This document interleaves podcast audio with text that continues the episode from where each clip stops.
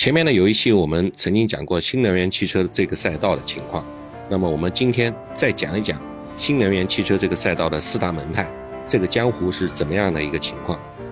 一年前，中国新造车这个赛道最活跃的公司有十二家，三家央企，他们是一汽、东风、长安；三家地方国企是上汽、广汽和北汽；三家传统民企是吉利、长城、比亚迪；三家造车新势力是理想、蔚来、小鹏。按照美团王兴的说法，这四乘三，十二家企业将角逐新能源汽车行业的下两轮竞赛。这个一年之后呢，这个格局就被打破了。特斯拉成为中国市场绝对的领头羊，五菱汽车旗下的五菱宏光 mini EV 刷爆了朋友圈，大众、宝马等传统车企开始进行大反攻，百度、富士康、索尼等等科技巨头也开始造车，苹果公司也传出造车计划，那么玩家变多了，行业就变得更热闹了。另外的一个变化是中国成为全球最重要的电动汽车市场，大大小小的玩家都在争夺中国市场，试图在这里一决高下。我们把目光聚焦在中国市场，如果按出身和打法分类，这些玩家大致可以分为四大类。第一类，特斯拉这家公司独树一帜，自成一派；第二类是所谓的造车新势力，理想、蔚来、小鹏、威马等等；第三类是传统的车企。中资的有一汽、二 G、长城、比亚迪；外资的有大众、丰田等等。第四大类是科技巨头，是百度、阿里、索尼、苹果等等科技企业。这四大门派各有特色，基因不同，打法不同，风格也不同。在中国新造车的江湖，谁也不承认任何一家已经是武林盟主。他们认为现在还处于大变革的前夜，决战或许将在二零二五年才能到来。大家都知道，过去一年中国的新造车热闹得很。那么谁是其中的重磅玩家？谁在领跑？谁在陪陪跑？谁在打酱油呢？行业的格局又会如何的演变呢？我们就来好好的看一看。有江湖就会有传说。如果将中国的新造车市场比作一个江湖，那么特斯拉就是那个传说。特斯拉从成立到现在，一共卖了一百多万辆车，市值是八千亿美金，它是全球市值最高的车企，正好约等于第二名到第九名的市值的总和。中国市场对特斯拉的重要性与日俱增。二零一八年以前，特斯拉的车主要是在美国卖，一开始走的是高端路线，价格都是几十万、上百万。二零一八年，特斯拉与上海市达成合作，它的零部件国产化了以后，Model 3直接把价格降降到了二十万的档次，从此打开了大众的市场，大众的市场，平民的市场。另外呢，特斯拉的 Model Y 也已经开始国产化，上来就直接降价十六万，现在已经开始交付，今年的销量又要爆炸了。所以对中国市场而言，特斯拉是个异类。它是一条鲶鱼，是先驱，它自成一派。以理想、蔚来、小鹏为代表的造车新势力，在过去的一年也是赚足了风头。蔚来月交付量超过七千辆，年交付量超过四万辆，都创下了历史新高，股价更是涨了十几倍，市值超过了奔驰、宝马、通用和福特。理想和小鹏都是在去年在美股上市。融了足够多的美金，销量也创了纪录，坐稳了新造车的第二阵营。这三家公司之所以被称为新势力，是因为他们的创始人以前是做互联网的，从来没有造过车。在过去的一百年里，全世界的汽车工业都是大众、通用、福特、丰田这些传统车企巨头的天下，他们掌控着发动机、变速箱等等核心技术，瓜分了全球市场。创业公司是没有任何机会的。但是在电动车的时代，这一切都被颠覆了。过去铁板一块的江湖格局也被撕开了一道道的裂缝。做互联网的这帮人以造车新势力的形象跑了出来。新势力虽然年轻，但是狼性和战斗力十足，在电动车赛道具备先发优势。它是最具有活力的一派势力。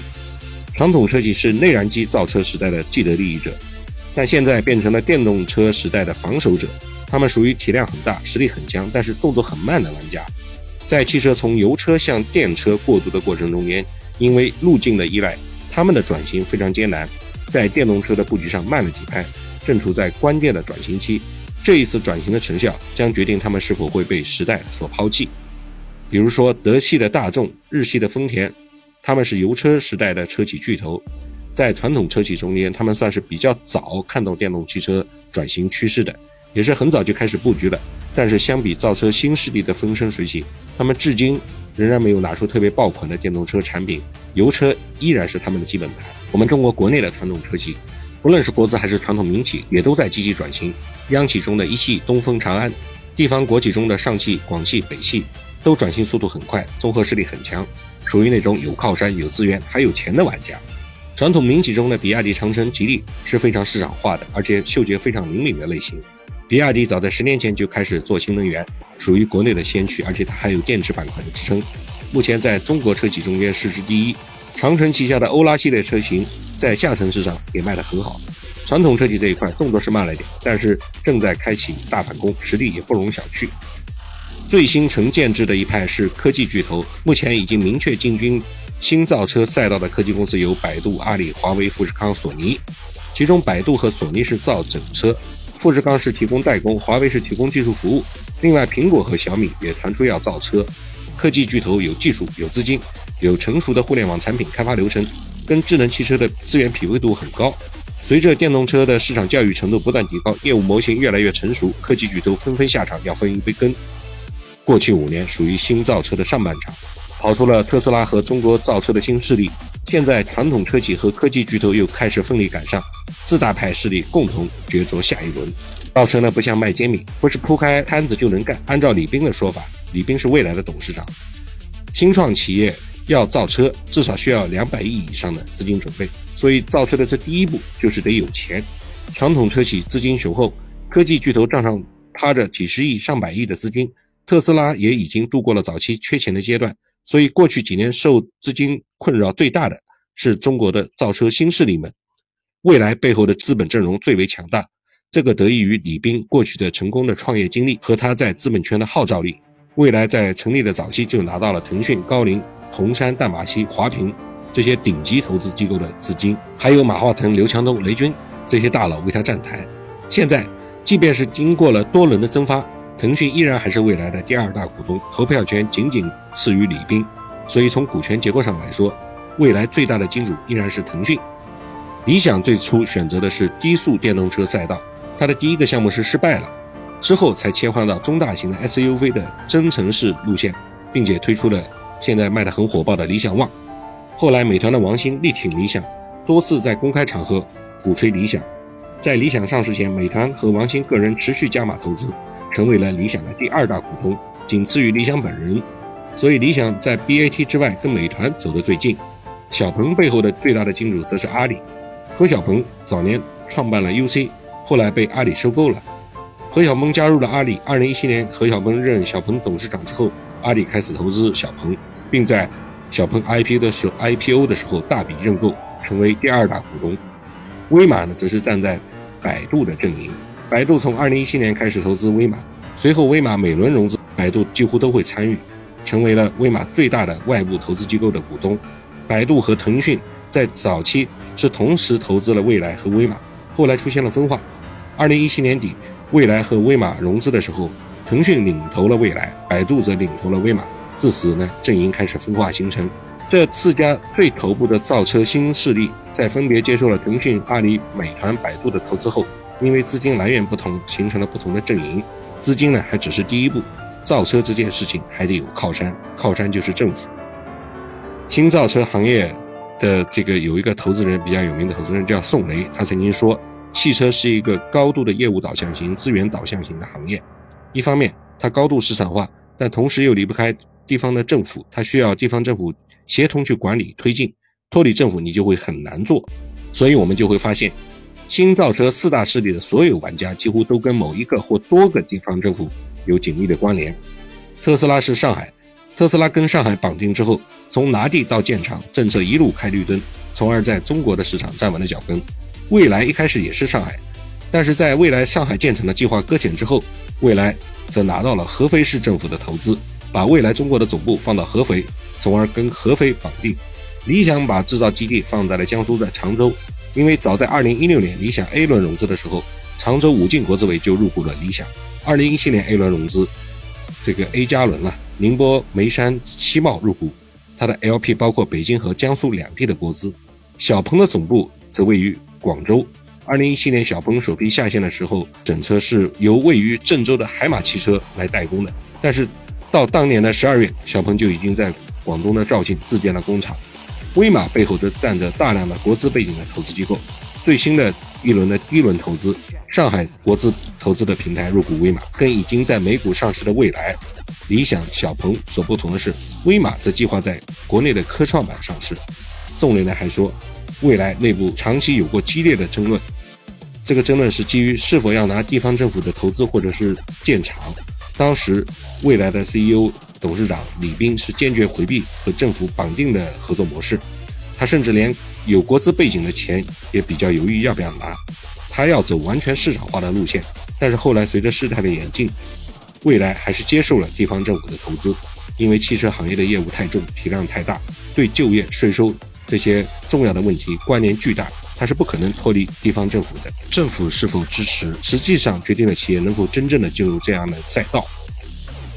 新入局的科技企业，它是没有先发优势的，但是它也可以不用从零到一的去踩坑，他们选择了一种跟旧玩家结盟的方式来进入这个行业，华为加长安。百度加吉利，阿里加上汽，富士康加拜腾，这是目前最活跃的几大科技巨头在入局新造车的时候选择的结盟对象。大致的路径都是科技巨头加上传统巨头的车企。另外，传出要造车消息的苹果公司合作的对象可能是现代或者是起亚。现在最新的消息是，起亚的这个可能性更大。新造车江湖存在着阵营之分，也有路线之争。最典型的是。纯电和增程这两条路线的争论，特斯拉、未来、小鹏走的都是纯电动的路线，直接从油车一步到位的过渡到电车，而理想则选择了一条折中的方案，用增程系统保留汽油的使用，但同时兼顾电动车的驾驶体验。这导致的最直接后果是，电动车在全国都能上绿牌，但是理想的车却在北京上不了绿牌，被北京市政府视为是燃油车进行对待。这背后的差异是在于企业判断电动车替代燃油车要多长时间，也就也就是电动车的渗透速度有多快。激进的玩家选择一步到位，保守的玩家则缓慢过渡。但是汽车电动化是大势所趋，投资人呢往往都是偏激进，他们投的是未来的预期。所以理想2020年的销量虽然超过了小鹏，但是市值却不如采用纯电路线的小鹏来得高。传统车企呢大部分都会选择过渡的路线。很多传统车企都有插电混合的车型，既能充分利用他们在油车时代的积累的技术，又能赶上电动车的时间窗口。但是随着特斯拉和造车新势力把纯电路路线越跑越畅通，把市场教育进行的越来越强化，传统车企也在纷纷的推出更多的纯电动车型。在具体的打法和策略上面，各个玩家也各有差异。特斯拉是新造车里边。产品、技术、营销的集大成者，而且是从高端市场降维打击到大众市场。尤其是特斯拉在国产化之后，价格一降再降，被他们的老车主吐槽为是割韭菜。有人说特斯拉要做新造车里边的福特，它的使命是推动电动汽车的普及，起到的是行业先驱教育市场的作用。我觉得有这个趋势。中国的新势力们，他们知道在技术上拼不过特斯拉，于是就开始搞差异化竞争。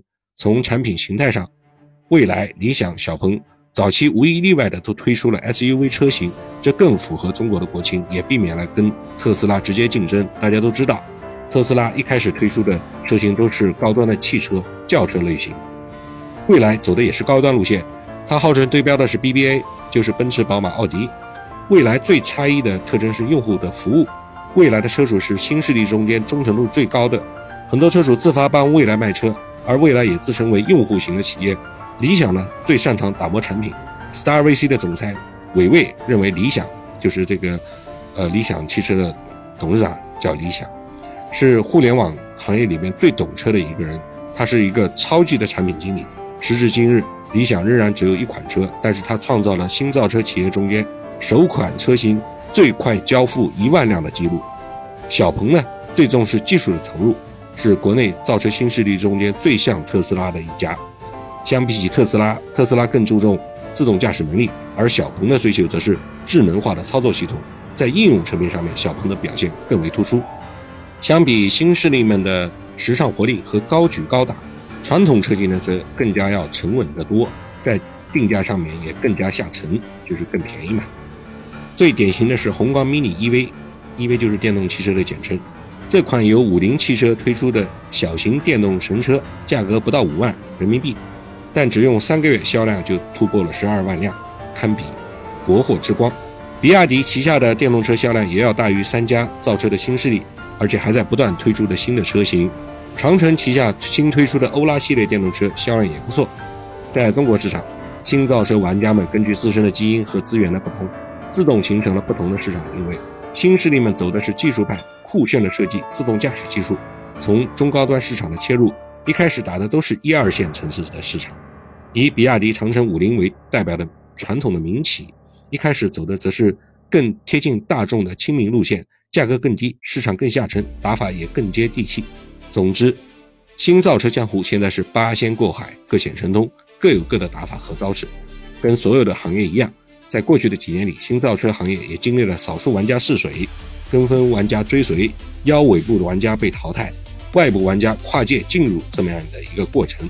但到现在还没有到打擂台争夺一二名的时候，行业格局还存在很大的变数。二零一九年，特斯拉在上海建厂开始国产化，然后开始推出国产的 Model 3的时候。很多人觉得造车新势力危险了，而今年二零二零年一月，特斯拉国产 Model Y 大幅的降价，也有很多人唱衰新势力们。但三家造车新势力的销售真正开始起量，股价开始暴涨，却也是从二零二零年开始的。造车新势力在美股上市，销量节节攀升之际，有很多人又唱衰传统的车企，觉得大象转身打不过遍地的蚂蚁。但是传统车企的反攻也开始显现威力了。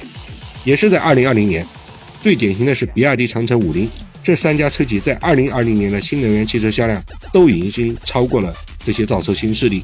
在一月份，南北大众分别推出 RT 点四 Cruise 和 RT 点四 X 的纯电车型，业内对大众接下来的动作也很是期待。对于更多实力雄厚的传统车企而言，真正的大反攻才刚刚开始，科技巨头的进场。无疑将成为接下来五年里新造车赛道的另一个重大的变量。如果苹果有一天真的上线苹果汽车，那么小米也一定会认真考虑造车的问题。这跟智能家居、智慧出行本来就是一起的。造车、新能源汽车也只不过是智慧的衣食住行而已。这种变化还体现在资本会让过去倒下来的玩家再次的站起来。曾经的造车新势力公司拜腾汽车。去年，也就是二零一九年，因为资金链问题陷入了经营危机，烧光了几十亿，也没有造出的量产车型。但是二零二零年，富士康入局了，拜腾就地复活，又开始加速推进 M Byte 的量产。另一家造车新势力领跑汽车也传出了上市的消息，已经引进并投资未来的合肥市，也会参与到领跑汽车的 Pre IPO 的融资过程。中国第四家 IPO 的造车新势力。有可能是领跑和威马这两张中间的一家。总体而言，中国的市场足够大，而且到现在还处在爆发的初期，各大势力都是在抢占增量市场，还没有到存量搏杀的阶段。所以那些找到了自身差异化定位的玩家，都在这出新造车的盛宴中找到了自己的位置。在二零二零年中国市场新能源车的渗透率百分之二十的渗透率到来之前，在自动驾驶技术全面普及之前。新造车的大决战都还不会到来，相对于各家各派的玩家而言，谁能够挺进下一轮，谁能够熬到大决战，并在决赛中胜出，谁就有机会成为这个赛道的头号玩家。